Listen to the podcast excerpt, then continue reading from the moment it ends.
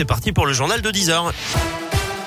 Qu'on débute avec les conditions de circulation à Lyon, ça va ou pas? Non, c'est pas terrible sur euh, plusieurs axes, notamment la 46 en direction de Paris, à hauteur de Chaponnet, ça coince également à hauteur de Saint-Bonnet-de-Mur sur la 43 en direction de Lyon, sur la 42 en direction de Lyon, là également au passage du Nœud des Îles.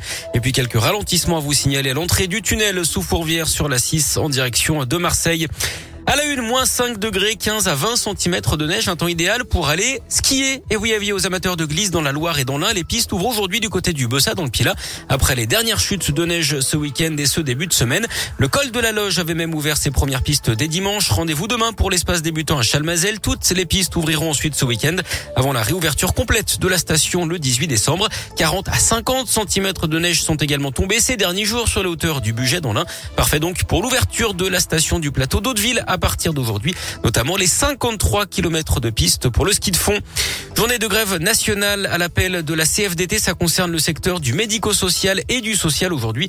Parmi les revendications, l'extension de la prime du Ségur de la santé de 183 euros à l'ensemble des travailleurs et travailleuses des métiers du social et du médico-social, et plus particulièrement aux salariés du secteur associatif dans le domaine du handicap et de la protection de l'enfance. Un rassemblement est prévu à 13h rue Servian à Lyon devant la préfecture.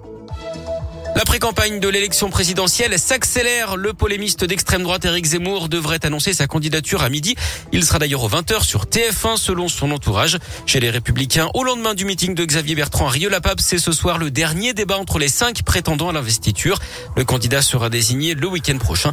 Quant à François Hollande, il est attendu en dédicace à la librairie de Citre de Lyon-Bellecour aujourd'hui de 16h à 19h. Dans l'actu également à Lyon, 150 postes à pourvoir immédiatement dans le Rhône. L'Union des métiers et des industries de l'hôtellerie tient un forum de l'emploi.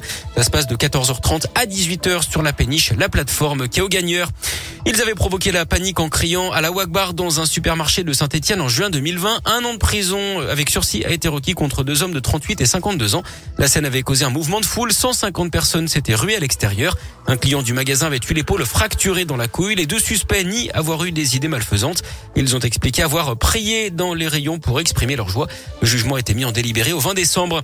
En bref, aussi en France, 46 ans après sa mort en 1975, Joséphine Baker entre au Panthéon aujourd'hui. Cérémonie en présence d'Emmanuel Macron pour honorer la mémoire de cette artiste de music hall résistante et militante antiraciste.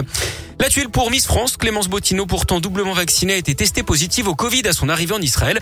Elle a été placée en quarantaine pour 10 jours, ce qui compromet sa participation au concours de Miss Univers prévu le 13 décembre prochain.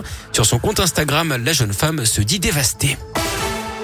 Et puis du foot, Lionel Messi intouchable, l'Argentin du PSG a remporté hier son septième ballon d'or. C'est un record.